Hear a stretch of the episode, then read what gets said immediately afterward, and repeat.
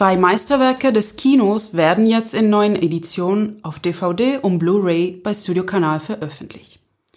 Gaspar Noé abgründiger Film Irreversible war der Skandal der Filmfestspiele von Cannes 2002. Monica Bellucci und Vincent Cassel spielen die Hauptrollen in diesem verstörenden filmischen Experiment. Die neue Edition enthält die rückwärts erzählte Kinoversion von 2002 und den Straight Cut von 2019. Erhältlich als Doppel-DVD im limitierten Blu-ray Steelbook sowie digital. Eine Dokumentation mit Noé, Bellucci, Cassel und dem Produzenten ergänzt diese neue Ausgabe. Jean-Pierre Melvilles Gangsterfilm 4 im Roten Kreis von 1970 mit Alain Delon und Yves Montand ist im 4K grandios restauriert worden. Erstmal erscheint der Film als Ultra HD Blu-ray, dazu als DVD und digital. Regisseure wie Quentin Tarantino und Jim Jarmusch, John Woo und Aki Kaurismäki beriefen sich auf Melvilles einzigartige Ästhetik. Drei Stunden Bonusmaterial und ein tolles Booklet ergänzen diese wunderbare Edition.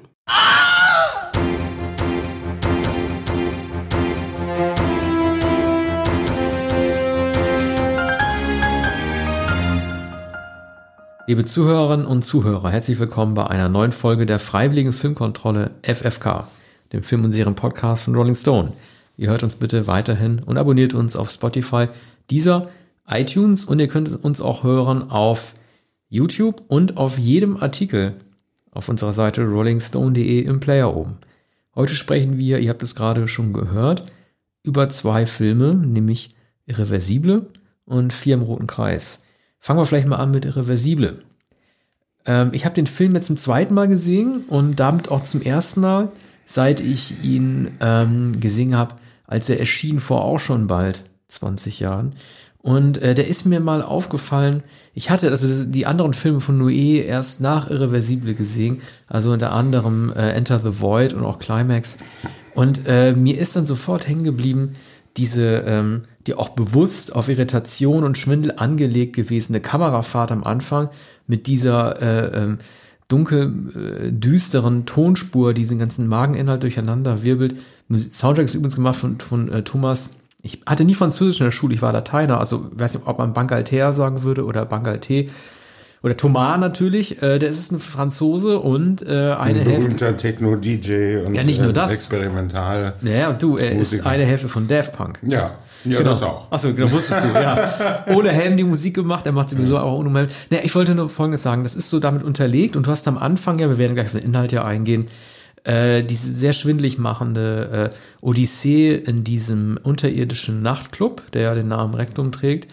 Und da muss ich so ein bisschen denken an äh, Enter the Void von Noé, der hinterher kam, als auch diese äh, Kameraperspektive gewählt, wo die so ein bisschen über den Ding schwebt und die wurde da benutzt, um äh, einen Toten zu zeigen, der sich das Geschehen auf der Erde in so einem Engelsflug anseh, äh, ansieht in Enter the Void. Und dann habe ich dann irgendwie in so einer Trivia-Section zu Film gelesen, dass in der letzten Einstellung des Films Monica Bellucci ein Buch liest, das heißt An Experiment with Time. Der Autor heißt, den kannte ich vorher nicht, gebe ich zu, ist ein Wissenschaftler, J.W. Dunn. Man kann das Buch übrigens für einen Euro, das sage ich jetzt nicht, um zu, Werbung zu machen, sondern nur, um euch zu empfehlen, man kann das schnell nachlesen, man kann das Buch für einen Euro als Kindle-Edition bei Amazon kaufen, aber das ist nur so als Werbung. Und du hast es sofort gekauft. Ich habe sofort gekauft. Gemerkt hast. Ja, aber ich, ich bin ganz ehrlich mit dir, ich habe ich hab gehofft, weil Monika Bellucci das Buch liest und es geht darum, dass man Zeit zurückdrängen kann, ja. Zeit, äh, Zeitperspektiven, determinis, äh, deterministische Annahmen umkehren kann und alles ist möglich, man kann verschiedene Zeitebenen einnehmen.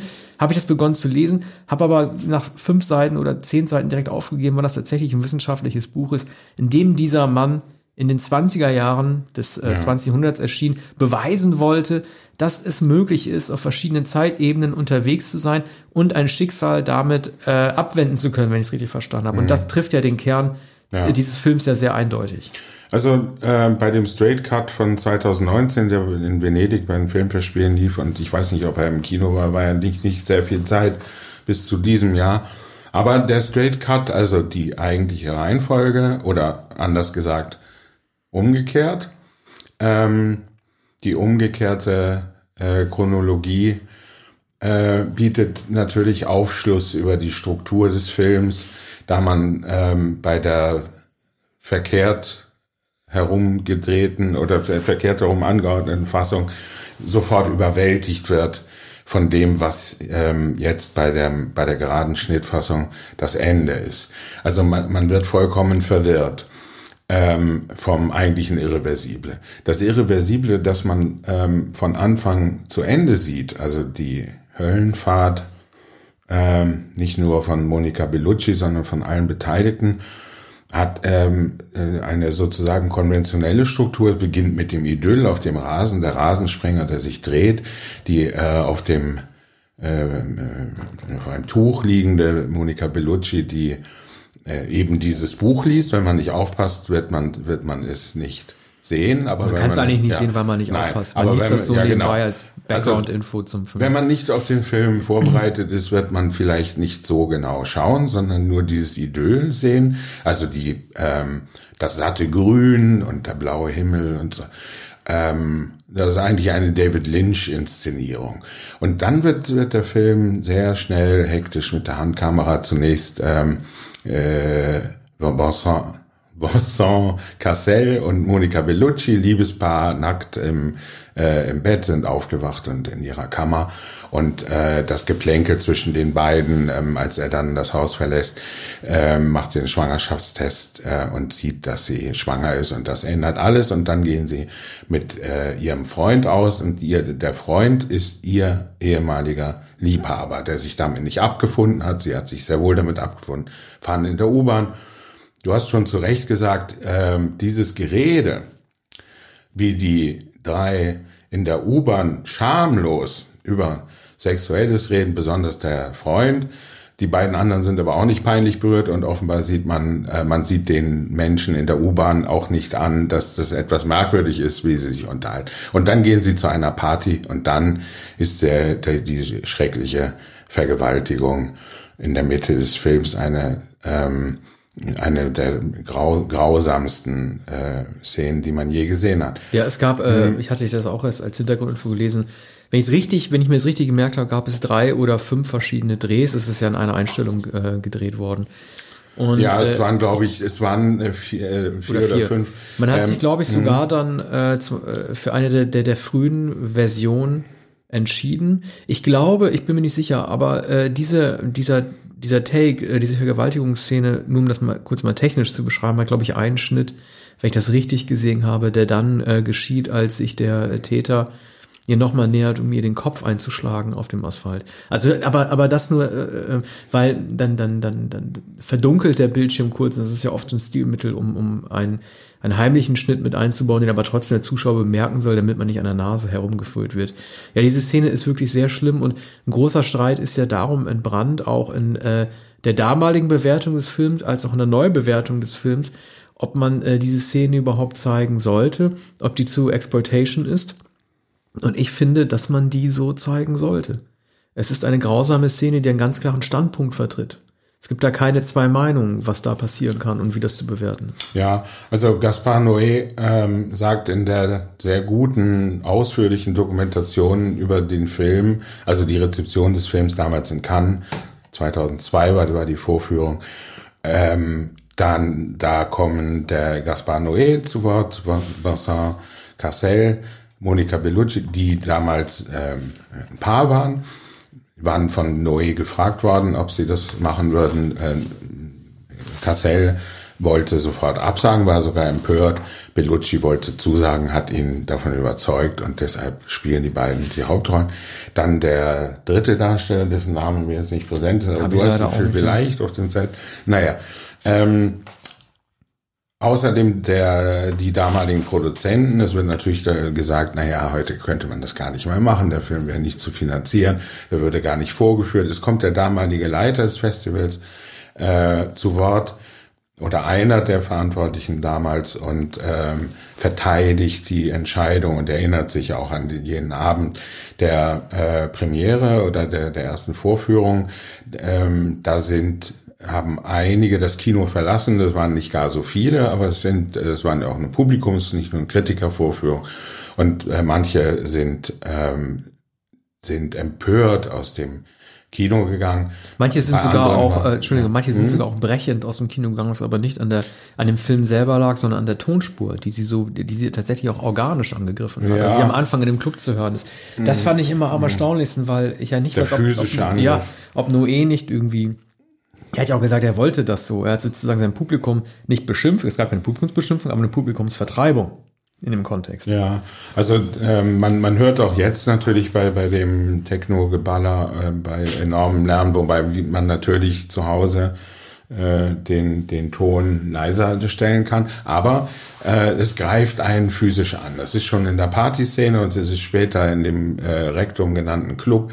Äh, dazu noch die Kamerafahrt, wenn man das auf der riesigen Leinwand sieht, dann, dann sind diese Reißschwenks und dann ist die, diese Kamerafahrt durch den Club ähm, äh, kaum auszuhalten. Also man weiß auch nicht genau, wo sie, wo, wo, wo sie sich befinden. Man, Da musst man, du Enter the Void mal sehen. Da musst du mal Enter the Void sehen. Das ist der Film, den er nachgedreht hat, den ich vorhin erwähnt hatte, der drei Stunden geht und nur aus Mhm. solchen Reißschwenks äh, besteht, weil nämlich ein ermordeter Mann die ganze Zeit über seinen Hinterbliebenen äh, schwebt und sehr schnell fliegt und du sozusagen einen, einen schwindeligen äh, Schwank nach dem anderen, nach dem anderen Mhm. hast, ja. Ja, aber auch dieser Film ist so an der Grenze dessen, was man ertragen kann. Vor allem ist die äh, Vergewaltigungsszene eigentlich unerträglich. Ähm, aber was wollte ich eigentlich sagen? Äh, Gaspar Noé ähm, äußer, hat sich zu der Szene geäußert und sagt, und, und andere bestätigen das, auch äh, Analytiker, es gibt auch einen langen gelehrten Kommentar auf der Tonspur eines ähm, deutschen Filmwissenschaftlers. Es, es ist äh, eine starre Kameraperspektive, die von unten, also auf das Opfer gerichtet ist, auf Kopf und, und die Hand von Monica Bellucci. Äh, ich glaube, es ist Noé, der ähm, vielleicht etwas zu billig auf den Film von Jonathan Kaplan angeklagt mit Jodie Foster verweist, Film von 1988. Und äh, er sagt, hm, ist natürlich übersetzt ähm, worden, aber ähm, so im Untertitel kann, konnte, äh, kann nicht Französisch, aber im Untertitel liest man, dass er sagt, naja, in Jonathan Kaplans Film, der ist insofern etwas spekulativ, da kann man eine gewisse Lust empfinden bei äh, der Vergewaltigung der Jodie Foster in dem Film. Ähm, das ist ein, ein Club, ein Flipperautomat und so weiter. Und er, er sagt, na, die, meine Kamera ist so eingestellt, dass sie auf dem Boden bei dem Opfer ist.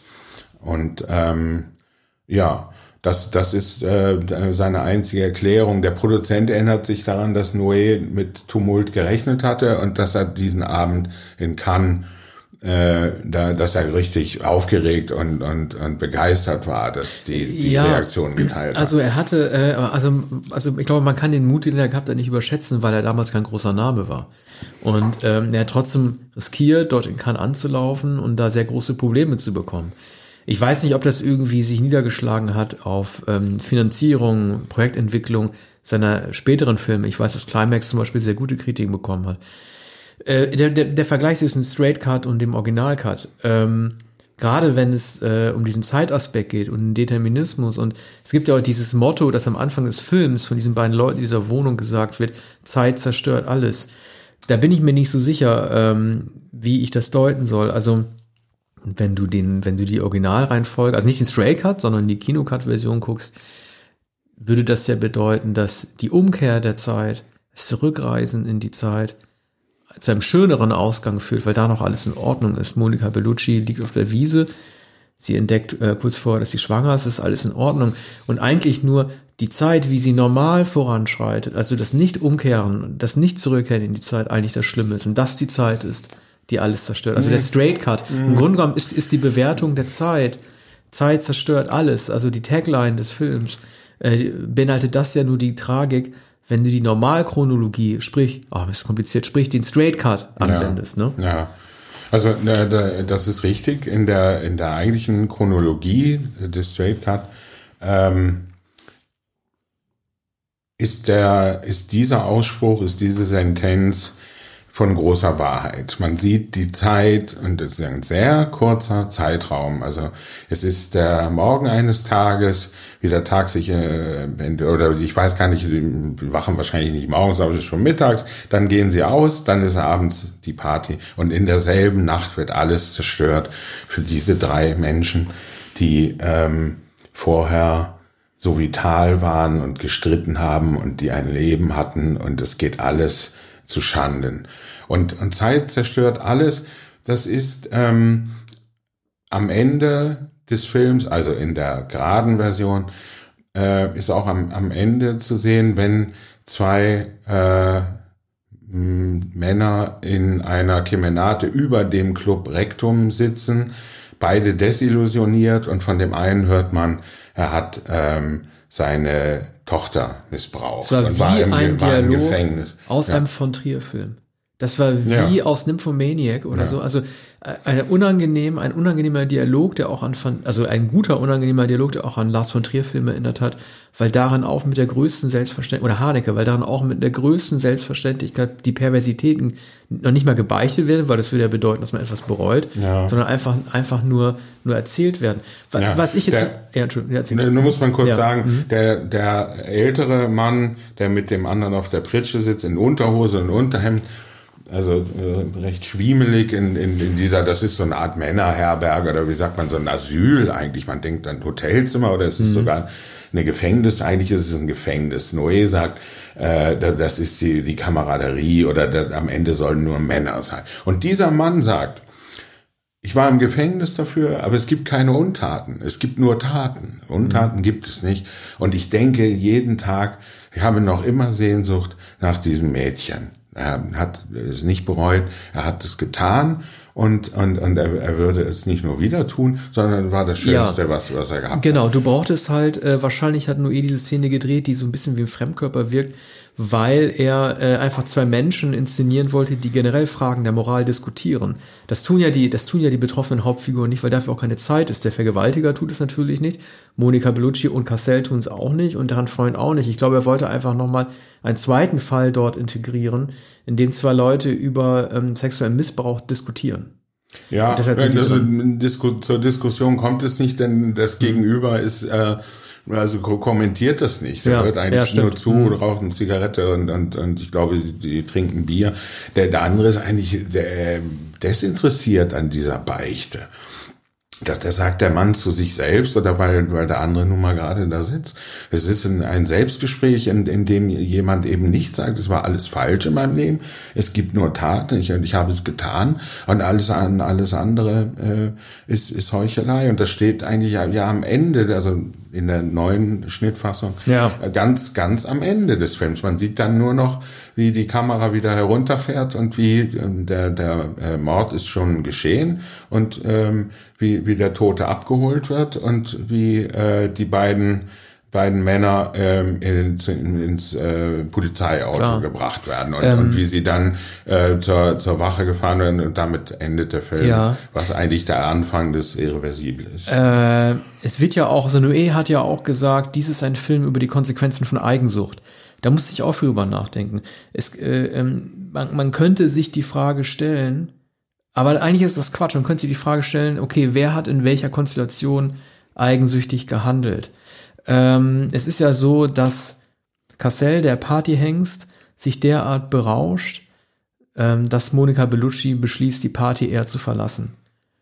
Ähm, es wird ja impliziert, dass die Tatsache, dass sie geht, alleine geht, ähm, dadurch auf diesen Mann trifft, der sie vergewaltigt. Und da habe ich mich halt gefragt, sollte da, hat Noé da intendiert, die Eigensucht von Cassell, weil er sozusagen nur an sich denkt und sich berauschen will, so zu inszenieren, dass das dazu führt, was ihr zustößt. Und wer verhält sich in welcher Weise eigensüchtig, sodass daraus die Konsequenzen entstehen. Der eigentlich unbeteiligte Freund, mit dem er unterwegs ist, wird ja letzten Endes auch zum Mörder, der auch noch den falschen Mann äh, äh, tötet mit dem äh, Feuerlöscher. Ne? Am Anfang auch eine äh, Szene, die sehr schwer, sehr schwer so anzusehen ist. Dann gibt es dann auch diese beiden ja, man kann fast schon sagen, diese äh, Kiez-Todesengel, die äh, am Tatort auf Kassel zugehen und sagen, pass mal auf, du weißt doch ganz genau, die Polizei kriegt das niemals hin.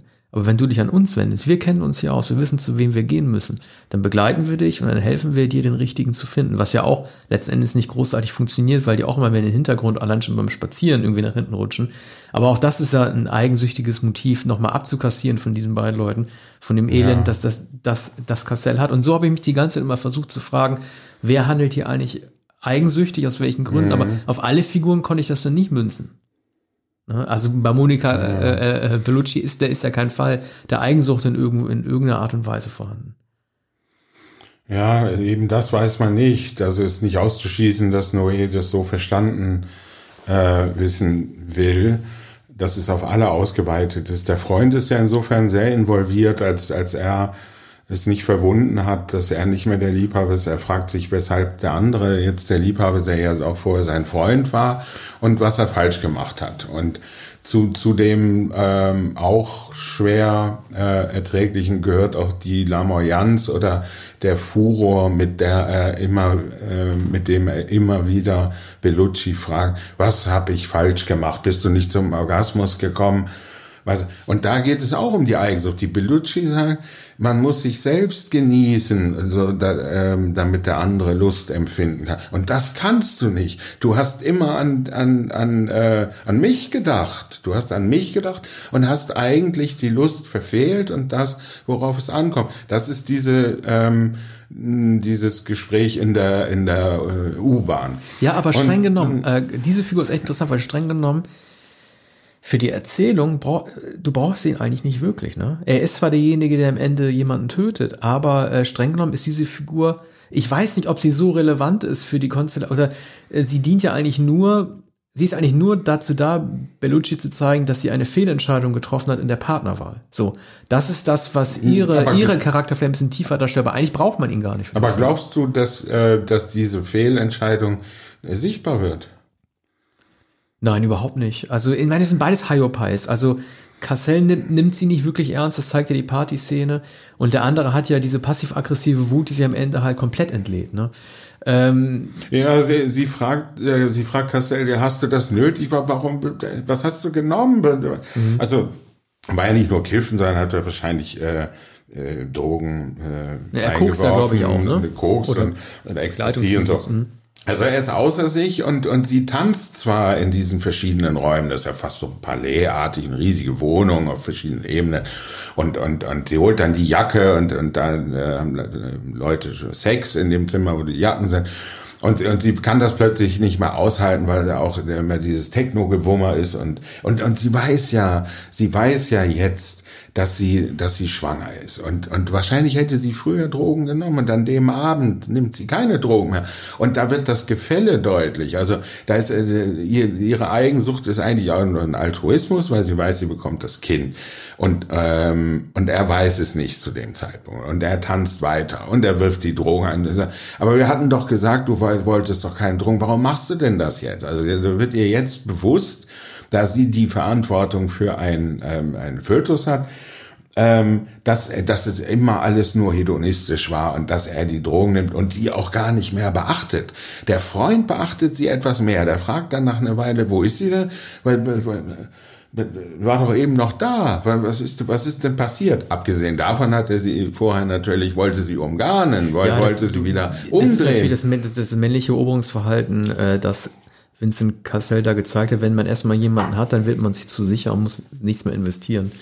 Äh, Obwohl er ja in, um die anhaltende Konkurrenz des Freundes ja. weiß, ja, ja. der so zudringlich ist. Aber da bleibt er sehr ruhig und er lässt es geschehen, dass, äh, dass er eben, dass der andere immer wieder von der Sexualität anfängt. Und na, wie, wie, wie gelingt es dir denn? Wie machst du es denn? Wie machst du es denn mit ihr? Also mir ist das nie gelungen. Also mhm. ein Gespräch, das man sich doch schwerlich äh, vorstellen kann, aber das gehört natürlich zu den Provokationen, äh, zu den ähm, äh, Offenheiten die, dieses Films. Also eine extreme äh, Offenheit und ähm, sehr äh, erschütternde Gespräche. Also man denkt ja, das ist Geschwätz. Wenn, wenn man den Film von vorn nach hinten sieht, denkt man, na, all dieses Geschwätz, jetzt gehen sie zu einer Party und haben schon Champagner in der Hand.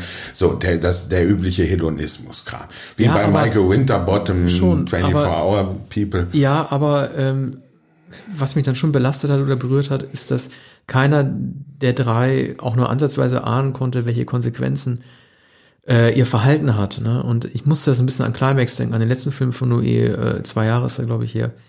Da, äh, da, also der, wird, der wird jetzt noch mehr auf die Spitze getrieben. Da, nehm, da nimmt ja eine Gruppe von Tänzerinnen und Tänzern unwissentlich LSD und was zu schlimmsten Konsequenzen führt und von denen wusste ja keiner, was ihnen in die Suppe da gerührt wurde mhm. oder in den Punsch. Und ich musste so ein bisschen, ich frage mich bei, bei Noé oft, das ist da oft irgendwie, ne, oder bei Enter the Void, als es um den Drogen, äh, äh, den Drogendealer geht, der in Bangkok von der Polizei erwischt wird, Amerikaner, und dann erschossen wird, weil es sowieso gefährlich ist, in Asien, solchen asiatischen Ländern irgendwie mit Drogen erwischt zu werden. Und all diese Figuren stolpern so in ihr Schicksal hinein.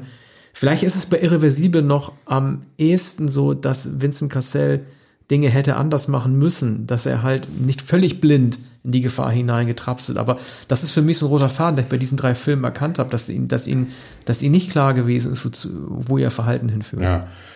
Ja, aber es ist natürlich niemals jemandem klar, es sei denn, man steht vor einer Entscheidung und sieht das eine genau. oder das andere. Genau. Und das wird hier nicht gesehen.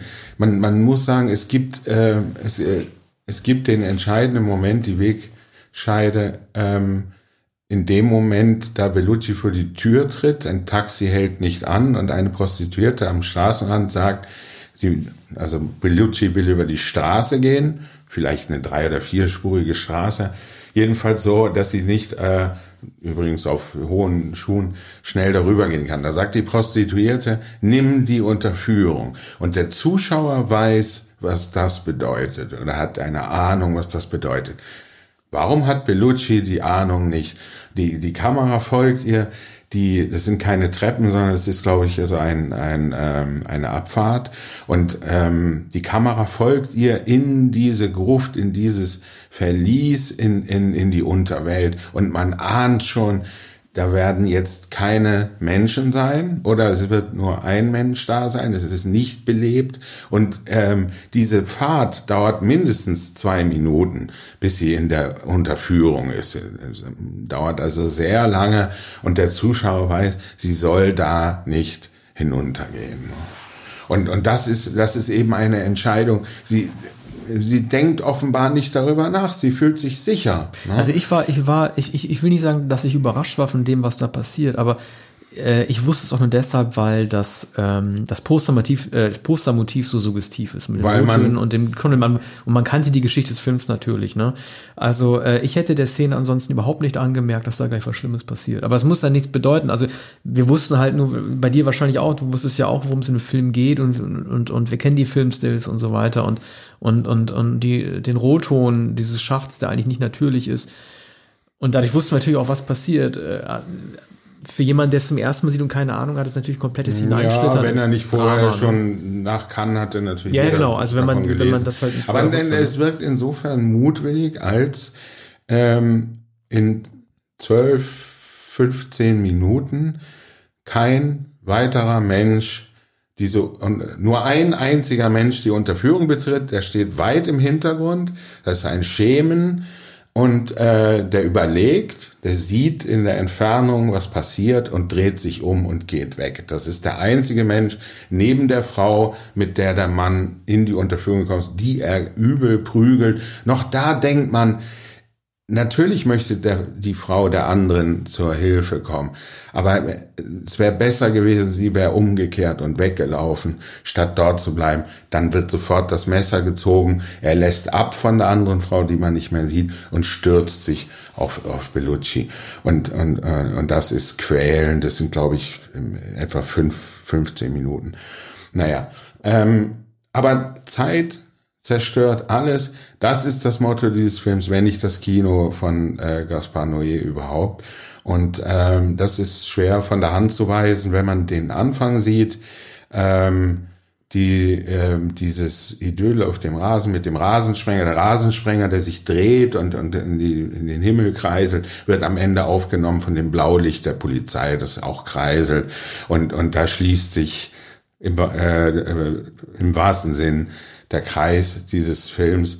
Der, Es gibt ja so einen so stroboskopartigen Flackern nochmal, ne? Ja, das stroboskopartige, Das, ist, ja. der, also das endet ja, das, das endet ja quasi nach diesem Kreis dann nochmal. Mhm. Und da hatte Noea gesagt, äh, das soll auch sozusagen so eine Ver Verbildlichung eines psychotischen Zustands sein, ähm, Ja. der auch wirklich also äh, hängen bleibt. Man sollte den Film nicht im Dunkeln gucken, weil das wirklich auf die Netzhaut schlägt. Aber gut, so geht es halt in den Menschen halt vor. Ne? Auf jeden Fall, so endet er. Ähm, und jetzt überlege ich gerade, wie wir thematisch den besten Dreh kriegen zu unserem nächsten Film, der ein ganz anderes Sujet hat, aber äh, der auch ein wenig älter ist, nämlich äh, exakt, glaube ich, 30 Jahre von 1970. Ein Film, ähm, den du auch sehr gut kennst, Arne, nämlich Ja, Vier im Roten Kreis. Vier im Roten Kreis von Jean-Pierre Melville, einer der berühmtesten Filme, ja wahrscheinlich sogar der erfolgreichste von äh, Melville. Äh, ja, der Übergang ist natürlich Zeit zerstört alles, denn äh, bei Melville äh, zerstört die Zeit und zerstören die ähm, Verhältnisse der Menschen untereinander alles. Und äh, bei Melville sind es meistens Gangster, mehr oder weniger kleine Gangster aus der Unterwelt, die den Polizisten gegenüberstehen, manchmal nur einem Polizisten und dessen Apparat. Ähm, Vier im Roten Kreis ist der vorletzte Film Melvilles, der äh, dann noch einen Film äh, En Flic mit äh, Alain Delon drehte, zwei Jahre später und der 1973 starb. Ähm, er hatte, hatte elf Filme schon inszeniert und ähm, hatte vorher Armee im, ähm, im Schatten gedreht, einen Film über die Resistance. Melville ähm, ist ein, ein Regisseur, der ähm, seine letzten Filme fast ähm, in, in, in grün, blau, streng stilisiert gedreht hat. Und davor einige Schwarz-Weiß-Filme gemacht. Den ersten Film aus übrig gebliebenen Schnipseln der Filme anderer, vollkommen unabhängig von der französischen Filmindustrie. 1948, 49 Das Schweigen des Meeres. Er war immer Außenseiter, er war sogar Außen, Außenseiter bei der Nouvelle Vague, etwas älter als äh, die Akteure, äh, auch äh, ungefähr im selben Alter wie Eric Romer. Ähm, war auch nicht so, dass alle Filmemacher der Nouvelle Vague ihn bewundert haben. Jean-Luc Godard wohl hat ihn äh, als Schauspieler in Außer Atem eingesetzt, wo er einen Schriftsteller spielt. Melville äh, bewunderte das amerikanische Kino, er verehrte äh, Amerika überhaupt, er sprach kein Wort äh, Englisch, außer Action. Er hat immer Action gerufen. Ähm, aber, Also das war das äh, Wort, das er ja. auch bei den Dreharbeiten benutzt hat. Ja, genau. Bei den Dreharbeiten rief er Action. Äh, und das war angeblich das Einzige, das, das sagt jemand, der eben nicht wohlgesonnen ist. Hier bei dieser äh, neuen Edition gibt es einige Interviews, ein Regieassistent, das war der Drehbuchautor von äh, Der zweite Atem äh, 1966 äh, mit Lino Ventura und und der hat äh, sagt, na, da war ein schwacher Mann, der stark sein wollte und auch lauter äh, weitere missgünstige Äußerungen. Die müssen sich also sehr gestritten haben. Jedenfalls kann man das hier hören. Das ist mal eine, eine andere Darstellung Melvilles, von dem allgemein gesagt wird, ähm, also ein, ein, ein Männerregisseur, Frauen kommen bei ihm überhaupt nicht vor. Äh, er verehrte die Filme William Wylers, also das klassische Hollywood-Kino und Robert, von Robert Wise, äh, neben äh, Howard Hawks, John Ford und so weiter. Ist Er denn hat- das Prätentiöse, weil das würde mich wirklich interessieren, das Prätentiöse, was du meinst, was ihm vorgeworfen wird, oder er beginnt ja mit diesem Siddhartha-Zitat, das ja angeblich ausgedacht ist, ne? Ich musste das auch erst ja, nachlesen. Rame, Ja, und dann wird dann irgendwas Krishna, da, da wird irgendwas ja, da gezeigt, was, ja. was in den Raum geworfen, was er einfach Also Figuren wird- ja. zugeschrieben Genau. hat. Und also das, ich kann schon verstehen, dass Leute denken, was soll denn der Quatsch? Ja, na, das ist eine, das ist eine Finte. Also Le Samurai nimmt ja auch Bezug äh, sozusagen auf einen Kodex, ne? Auf einen Kodex. Ähm, dass, dass der Samurai eben immer allein ist und äh, dass, dass er bis zum Ende geht. Hier heißt es, hier im Roten Kreis, äh, ist sehr verschwurbelt formuliert, dieser Vorspann, und da wird dem Ram, äh, Rame Krishna, glaube ich, zugeschrieben.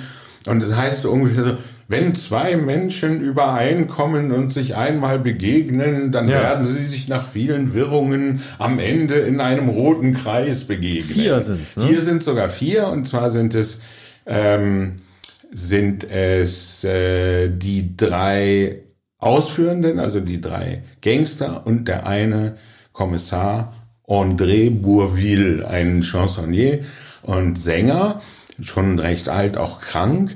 Diese Rolle sollte Lino Ventura spielen. Lino Ventura hatte sich mittlerweile mit, mit äh, Melville überworfen, nachdem sie zwei Filme gedreht hatten. Äh, Im Übrigen dreht er einen anderen Film, aber er war sehr böse auf äh, Melville. Und äh, Melville holte dann also in, in einem überraschenden Coup diesen Sänger, der den äh, den Kommissar spielt. Musst du über den sehr lachen, weißt du auch warum?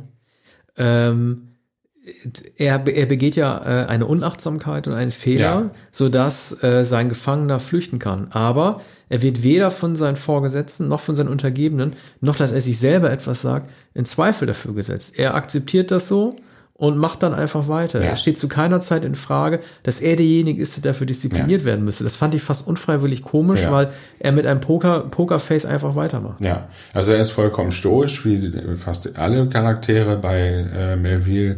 Man müsste bei, über Melville noch äh, mehr sagen, aber ich merke, dass ich abschweife. Trotzdem, eines muss gesagt werden, 1937 trat er dem Militär bei, also dieser Mann, der bisher äh, der seine Jugend im Kino verbracht hat. Er hat vier, fünf Filme hintereinander gesehen in Paris. Ähm, er hatte eine Liste aufgestellt mit 63 amerikanischen Regisseuren. Diese Liste wurde später in Cahiers du Cinema abgedruckt. Er hatte, hat sie per Schreibmaschine in den 30er Jahren getippt und hat die später abgegeben. Es waren immer diese 63 amerikanischen Regisseure. So, er ging und Das waren dann seine Idole, denen er nachher Ja, genau. Der, der, der hieß nur 63 amerikanische Regisseur, Regisseure gelten. Okay, das heißt, also er hat, das heißt also, er hat Listen angefertigt ja. mit Präferenzen. Ja. Also ein klassischer Listenmensch. Mhm. Genau, Listenmensch. Äh, methodisch, vom französischen Kino hielt, hielt er nicht viel und äh, die französischen Filmemacher erhielten entsprechend von ihm nicht viel. Er hat, die, er hat ein eigenes Filmstudio eingerichtet, aber ich war noch beim Krieg. So, 37 zum Militär gegangen. Dann Ausbruch des Zweiten Weltkriegs, die Franzosen bald geschlagen und dann war er im Widerstand mit seinem Bruder, mit dem älteren Bruder, den er bewundert hat, der in den Pyrenäen ähm, bei einer Flucht von ähm, Widerständern über die Grenze bei Portbou ähm, ums Leben gekommen ist. Oder vielmehr, er wurde erschossen von einem anderen Fluchthelfer, weil man glaubte, dass er reden würde. So war später die Begründung. Der, der Täter wurde sogar gefunden. Es wurde auch in der Höhe von 2400 Metern das Skelett ähm, des Bruders Grumbach. Also Jean-Pierre Melville hat den Namen sich nach Herman Melville gegeben. Er hieß eigentlich äh, Grumbach oder Grumbach. Äh, aus dem Elsass stammend. Und der Bruder Grumbach ist also 1942 äh, gestorben in den Bergen und ähm, mm, und Melville, der damals noch nicht so hieß, sondern Jean Grumbach, äh, blieb im Widerstand und er hat später immer wieder gesagt, die schönste Zeit, die glücklichste Zeit meines Lebens war der Krieg.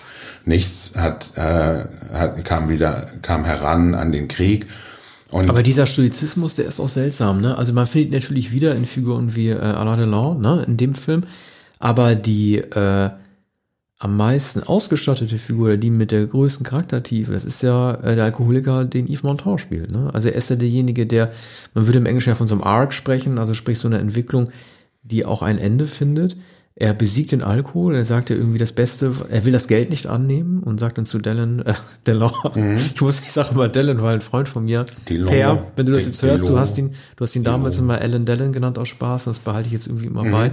Äh, naja, und. Was aus äh, Spaß äh, wurde Alan Dallin? Nein, so hat, so hat mein Freund ihn immer aus ja. Spaß genannt, der weiß, ah. wie er heißt. Per, ne, wenn du zuhörst. Mhm. So, auf jeden Fall, ähm, Delon äh, fragt ihn ja am Ende, wieso nimmst du das Geld nicht an? Mhm. Dann sagt Montar irgendwie, es ist was viel Wichtigeres passiert, ich konnte Rache nehmen an äh, den, den, den, weiß nicht, Geist aus dem Schrank, Dämonen aus ja. dem Schrank. Und das ist ja auch diese Szene, die, äh, die so, die so mit Absicht irrational mhm. wirkt. Also äh, Melville hat ja gar nicht versucht, so zu tun, als wären die Spinnen, die an ihm hochklettern, Echsen, echt, Echsen und, und so. Ja. Es, also die Echsen, die waren ja, glaube ich, sogar echt, aber diese Spinnen, das waren ja irgendwie so animierte Spinnen. Ja.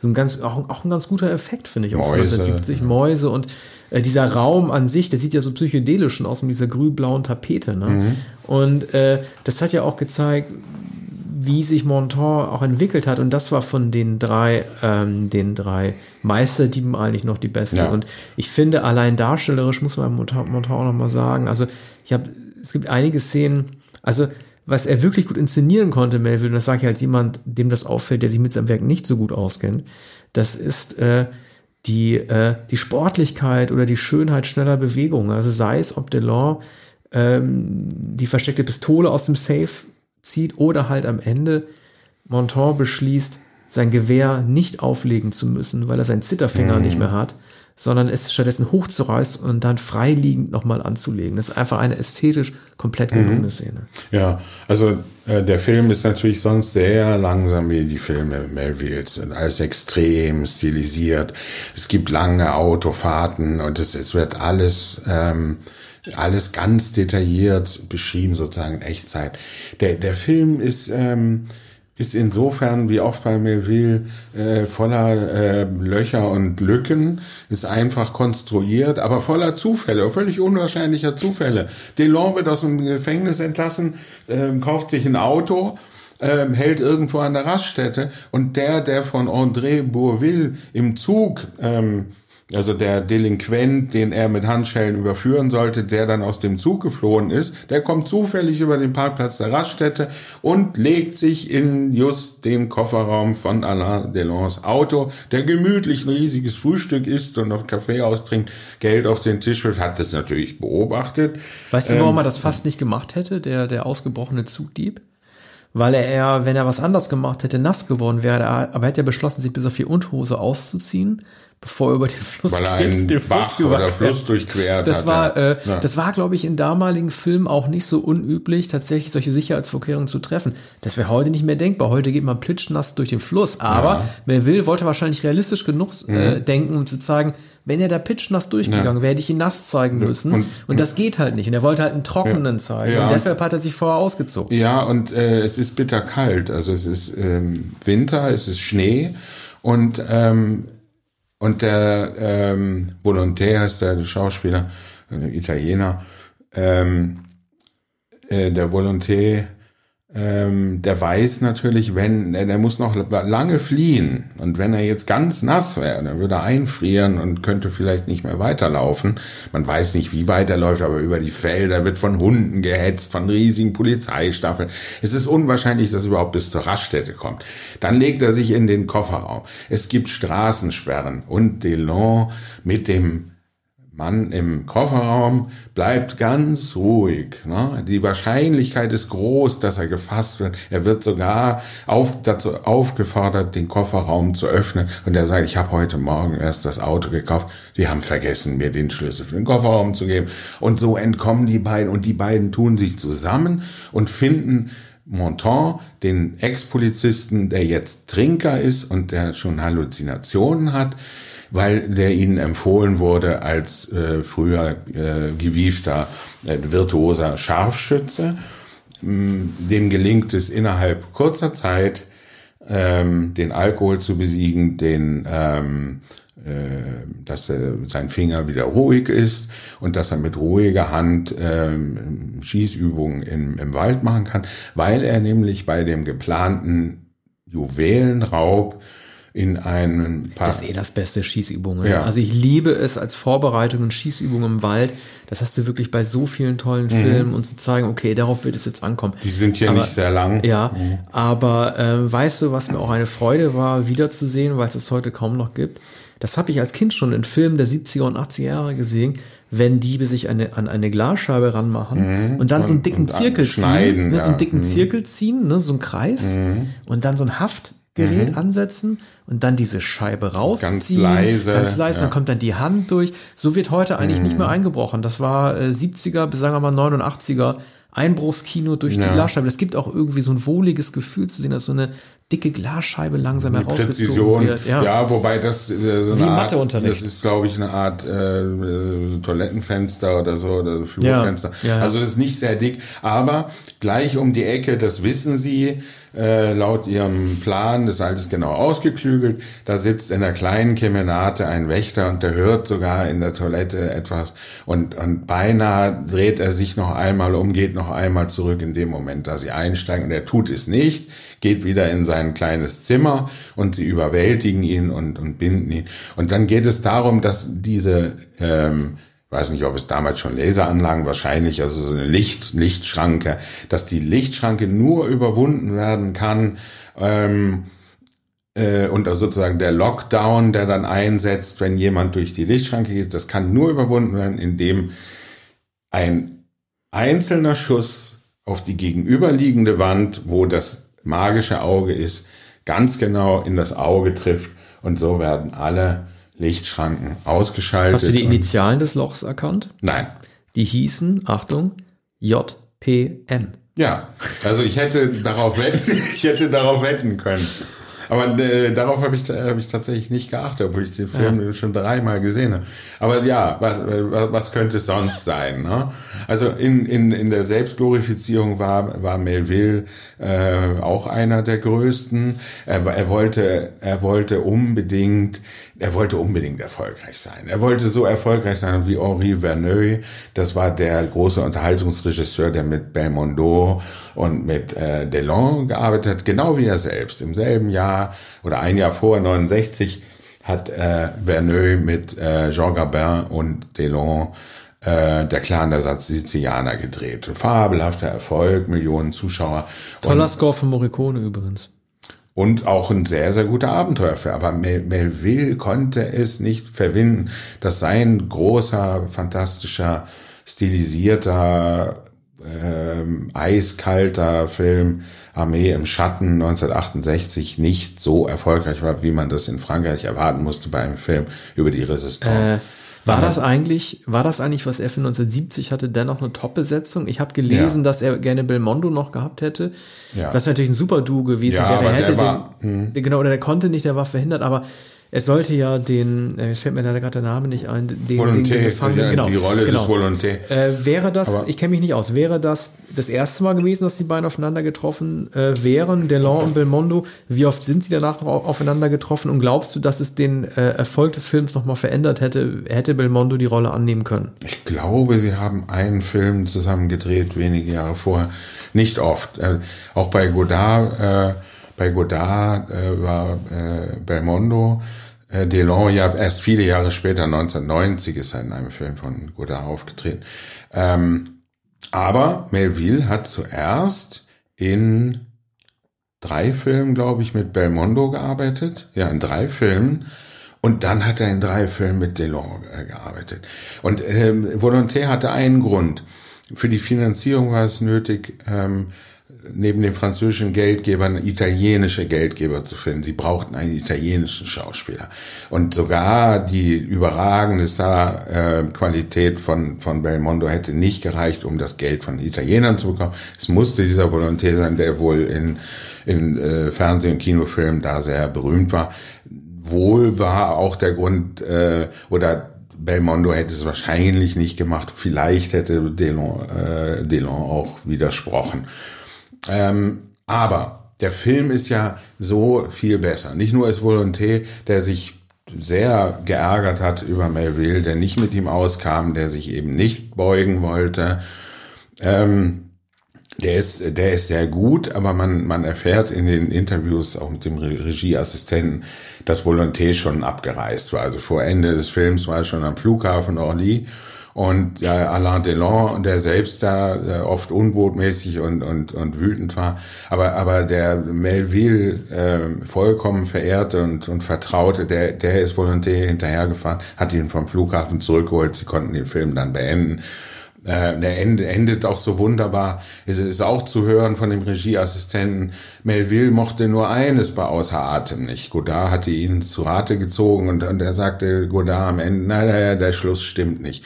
Wenn Belmondo die Straße entlang läuft, er wird in den Rücken getroffen, dann kann er nicht vorwärts rennen und dann vorn überfallen. Er wird nach hinten gerissen und fällt um. Wenn du den Rücken geschossen wirst? Ja, da wird, fällt, jemand nach wird hinten? nach hinten, ja, wird nach hinten oh. gerissen. Warum? Das wusste ich auch nicht. Ja, leider erklärt es der Regieassistent nicht. Ich wollte nämlich gerade Also, über das Fall, müssen- ich wollte ja, ja, gerade über wir das müssen- Fall zu sprechen Man, man kommen, muss weil, es überprüfen. ja. weil äh, ja. wir verraten jetzt mal kurz äh, ein wenig über das Ende des Films. Ähm, mir ist aufgefallen, dass alle drei in den Rücken geschossen werden. Ja. Und das ist natürlich eine viel ästhetische Art. Ich muss, ich muss auch an einen meiner Lieblinge am Prince denken, Under the Cherry Moon, der auch sehr ästhetisch hinfallen kann, als in den Rücken geschossen wird. Also in den Rücken geschossen zu werden, ist auch eine dramaturgische Entscheidung, die die Schönheit des Sterbenden theoretisch besser betont, weil du dann eigentlich ja viel schöner fallen kannst. Wenn du äh, in den Bauch geschossen wirst oder in den, in den Oberkörperbereich vorne, dann sackst du entweder doof zusammen oder pulselst doof nach hinten. Aber wenn du jetzt erzählst, dass man, das ist, äh, keine Ahnung, körpertechnisch, ballistisch oder wie auch immer nicht möglich ist, so hinzufallen, wenn man in den Rücken gefallen wird, ist es eigentlich komisch, weil die drei, der vier aus dem roten Kreis, die fallen doch auch nach vorne, oder täusche ich mich? Oder sieht man das vielleicht gar nicht, wie die hinfallen? ich meine, das dass sie, Delon, sie stolpern, aber also äh, Delon, ähm, Delon steht nochmal auf, stolpert voran und, äh, und, und, und fällt dann endgültig, also in, der- in der Vorwärtsbewegung. Aber er, er läuft nicht nicht mehr weiter. Also das ist unmöglich. Bel Belmondo läuft ja die Straße sehr weit entlang. Äh, Delon ist auf offenem Feld und ähm, er macht eine zappelnde Bewegung und fällt eigentlich so so gleich hin und er will aber noch zu der Tasche mit den mit den Juwelen und ähm, ko- kommt aber nur noch zwei Meter weit und stirbt. Das ist auf, auf diesem, auf dem offenen Acker in, in blau-grün alles gehalten. Volonté wird zuerst erschossen. Und ähm, da ist auch kein Mitleid bei dem Kommissar, der sich auf ihre, äh, auf die Jagd gemacht hat. Naja, aber er stellt den. Polizisten ja zumindest, der, der ja nicht ohne Grund der Einzige ist, der am Ende noch was sagen kann. Das ist ja auch bewusst so gemacht. Er stellt dem Polizisten ja die Frage, warum hast du das eigentlich gemacht? Ne, er beugt sich ja nach rüber, weil er weiß ja, dass, dass er. Der, der fragt Monton. ja. Ja. Er fragt ihn ja, das war ein Kollege, also Ja, wieso hast du das genau. überhaupt gemacht? Ja. Mhm. Und äh, es wird ihm ja die Gelegenheit eines Schlussworts in ihm immerhin gegeben, was ja zeigt, dass er eigentlich die traurigste und wichtigste Figur dieses Trios gewesen Ja, ist. ne? er ist, er ist traurig und er kann nicht begreifen, dass ein Polizist das gemacht hat, was mit seinem Tod endet.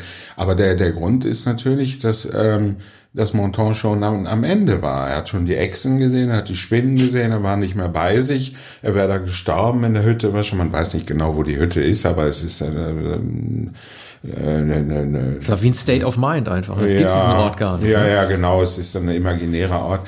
Während man bei dem Inspektor, der kommt, kommt da immer in seine Wohnung, schließt die Wohnung auf und das sind die dicken äh, Katzen, die, die mit, mit, mit, äh, dickem Fell und, und die warten auf ihn. Er hat nur die Katzen.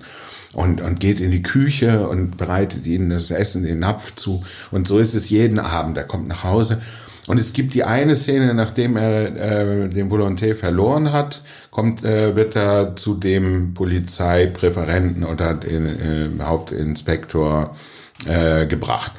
Äh, Polizeipräsident, der Polizeipräsident. Das ist nun äh, ein Franzose, fast wie Balzac, mit riesigem Schnauzbart hinter so einem Eichen, Eichenschreibtisch. Und der weiß gar nicht genau, wer Bourville ist. Der hat schon öfter, man hat schon mal versagt. Und, und eigentlich doch, doch ein, ein kleiner Polizist. Und, und dann hören Sie, die Motive sind uns vollkommen egal, es sind alle schuldig. Und dann sagt Mattei, na, sind Sie sicher, dass alle schuldig sind? Ich weiß nicht, ob man das sagen. Doch, es sind alle schuldig. So, finden Sie die, das ist Ihre letzte Chance, sonst gehen Sie zurück in den Polizeidienst oder so. Ist halt auch eine amerikanische, also eine vertierte Amerika Situation aus einem amerikanischen Film.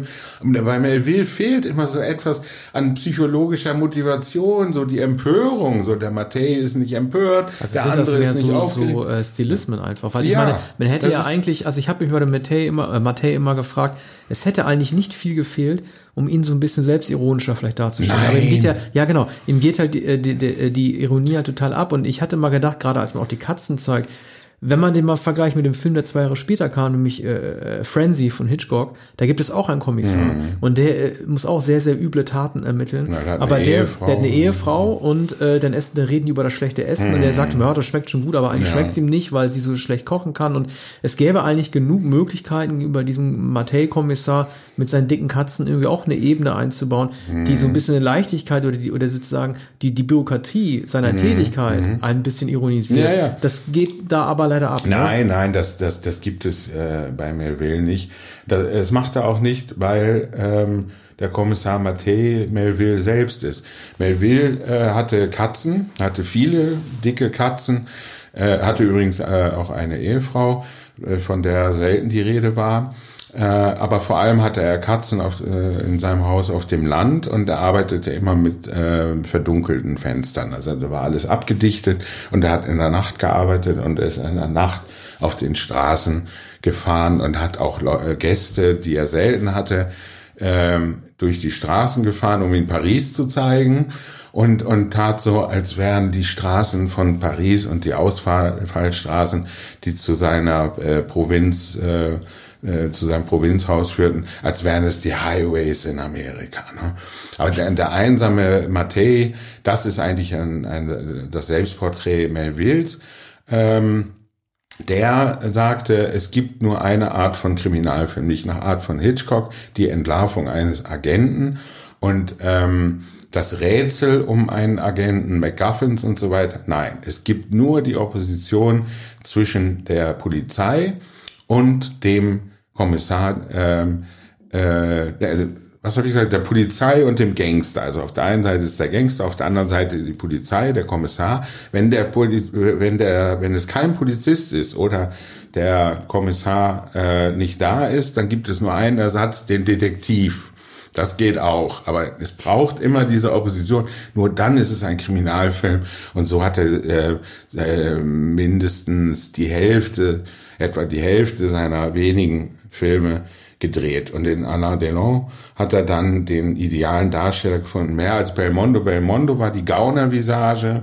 Äh, Belmondo war, war der kleine Gauner im, ähm, äh, im Trenchcoat. Und Delon ist jetzt der etwas größere, schweigende Gangster, auch im Trenchcoat, der sich von gar nichts bewegen lässt, ne? der sogar, wenn, wenn das Diebesgut Pfeil bietet, und, und ihm wird natürlich übel mitgespielt von Gangstern, die, äh, die gegen ihn arbeiten. Dann wird ihm gesagt, nee, also das kann man nicht einschmelzen oder kann, die, die Diamanten kann man nicht aus der Fassung nehmen. Also du mal die Remo-Brüder kann fragen. ich, kann ich dir leider, ja genau. Die Remo-Brüder sehen Ja. das wahrscheinlich anders. Genau, also das äh, Dre Dresdner Gewölbe. Ne? Ja, und die, und die dicke Goldmünze aus Ja. dem Bode-Museum. Naja, aber Wobei- das ist ja eine Finte, denn äh, Ja. dieser, ähm, dieser Hehler, der das eigentlich verkaufen könnte und der vorher angekündigt hat, na gut, dafür kriegst, kriegt ihr nur 500.000, weil das schwer loszuschlagen ist, der wird äh, von einem weiteren Gangster darauf vorbereitet, dass er das ablehnt und Delon nimmt einfach die Tasche, geht wieder raus, er ist das Zeug nicht losgeworden. Es ist sowieso eine Enttäuschung. Also sie, sie werden das Zeug nicht los, sie können es genauso gut zurückgeben. Niemals werden sie es loswerden. Sie sind bereits gescheitert, noch bevor sie schließlich gestellt werden. Sie müssen jetzt zu anderen Hehlern gehen und die wiederum sind auch mit der Polizei im Bunde. Ich habe noch eine technische Frage. Mhm. Mir haben mir die Szenen besonders gut gefallen, in denen Delon im Auto äh, gefahren ist. Die hatten auch was Amerikanisches. Ja. Und dann habe ich mir überlegt, was hatten die, was war daran schön und warum waren die amerikanisch? Das war, wenn man ihn wirklich im Auto gezeigt hat, er ist wirklich gefahren und Mhm. der Kameramann saß auf der Rückbank. Und man hat irgendwie so eine Außenlandschaft äh, gezeigt, die fast so ein bisschen aussah wie die M, was ist so, so Pacific Coast Highway M1 in Kalifornien oder so. Und dann gab es wiederum Mhm. Ja, Szenen. aber vollkommen trostlos natürlich die Weide, genau, Weide, aber worauf ich hinaus will, Weidefelder. worauf ich Ja. hinaus will, ist, es gab aber auch nicht so schön anzusehende Kameraeinstellungen, die äh, von vorne gezeigt haben, Ja. wie zwei Fahnen. Und dann hast du hinten die klassische Ja. 60er, 70er Jahre Leinwand, die man hinten Ja. integriert hat, die also kein echtes Autofahren gezeigt hat, sondern eine künstliche Studiosituation. Mhm. Technische Frage. Äh, kann man das eine mit Delon schöner zeigen, weil man einen Kameramann hinten draufsetzen kann? Kann man das andere, muss man das andere im Studio künstlich nachstellen mit einer Leinwand, die den Reisefilm abfährt, weil man keinen Kameramann auf die Motorhaube setzen kann, aber kann man da Mhm. nicht einfach eine Kamera drauf montieren? Also ich frage mich, das ist etwas, was man in Filmen sehr oft sieht, dass wann immer man Autofahrer von vorne sieht, dass äh, oftmals so eine sehr künstliche Montage mit Mhm. der Bluescreen, gab es noch keine Bluescreen da, aber halt mit einer Leinwand hinten darstellt. Was ist da los? Ja, Melville äh, konnte offenbar die Kamera nicht montieren oder wollte sie nicht montieren. Hitchcock hat es übrigens auch nie gemacht, sondern Bluescreen auch auf dem Rücksitz. Aber du hast recht, es äh, ist hier sehr auffällig. Vorn durch die Windschutzscheibe gefilmt. Wenn jemand neben Volonté, neben Delon sieht, sieht man, dass Delon falsch lenkt. Er lenkt nämlich gar nicht, sondern so. er reißt das Steuer immer hin und her. Aber, der fährt doch wirklich, oder nicht? Nein, nein. Der Delon fährt auch nein, nicht nein, wirklich? Er ist dann, ähm, Ja, wer fährt denn dann? Weil das ist ja eine echte Fahrt. äh, nee, nee, also da ist er nicht gefahren. Also durch die Windschutzscheibe gefilmt fährt er nicht, sondern sie unterhalten sich und Ach so, ja, genau. so, Sorry, als, ich meinte von hinten ja, jetzt, ne, Als man- würde, ja, ja, okay. ja, das andere Gut. ist sehr Ja. gut äh, gemacht. Aber von vorn durch die Windschutzscheibe gefilmt sieht man, dass er beide ähm, Hände ähm, am, am Steuer oben hat und dass er dauernd das Steuer rumreißt, obwohl gar keine Bewegung des Autos festzustellen ist. Er fährt geradeaus und trotzdem tut er so, als würde er so immer äh, einen Tick ähm, Weißt äh, du, wer auch so steuern. fährt?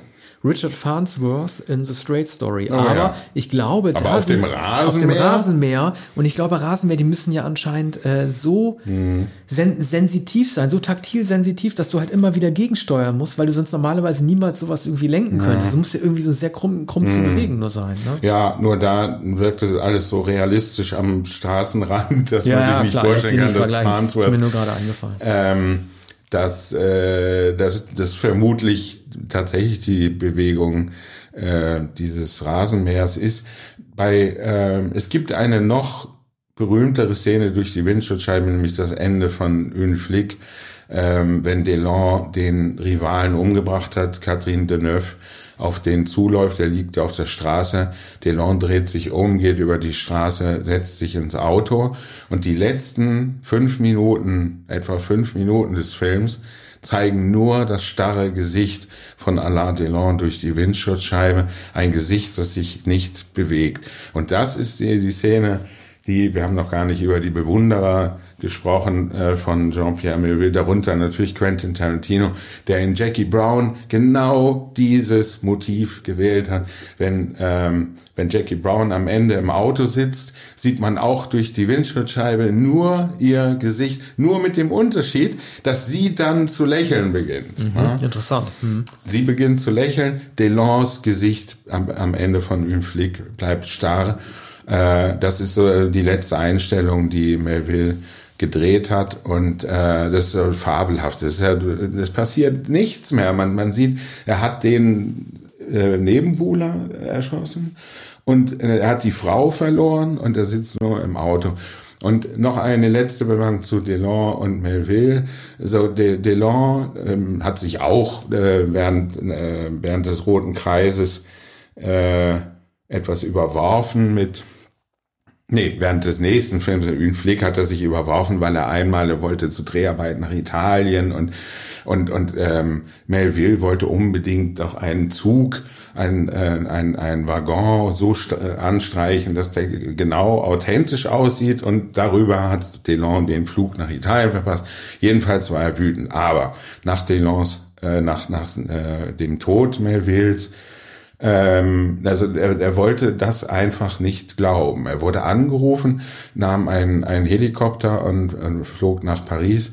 Äh, und dann wurde er anschließend gefragt, es gibt diese Schwarz-Weiß-Aufnahme. Er wurde gefragt, ähm, was sagen Sie zu, zu dem Tod Jean-Pierre Melvilles? Und, und Delon spricht nicht von Melvilles Tod, sondern er sagt, ja, wir haben uns, wir haben uns überworfen während der letzten Dreharbeiten, aber so ist es manchmal. Wir werden, wir werden wieder Filme drehen. Wir werden wieder zusammenkommen. Da sagt er einen Tag nach dem, nach dem? Tod Melvilles.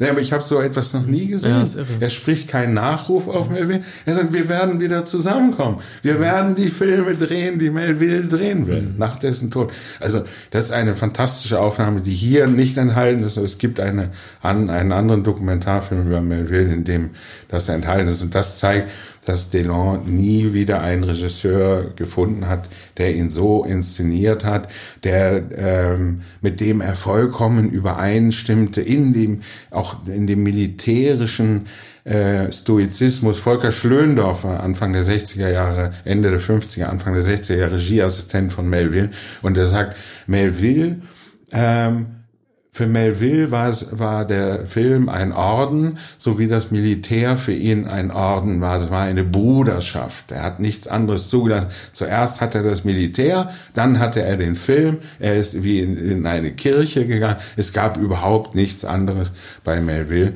Und, ähm, und die, diese Strenge, die, die, die Absolutheit sieht man bei Alain Delon. Also das ist nun wirklich ein fabelhafter Film, trotz mancher Unbeholfenheit. Und je unglaubwürdiger er ist, desto besser ist der Film.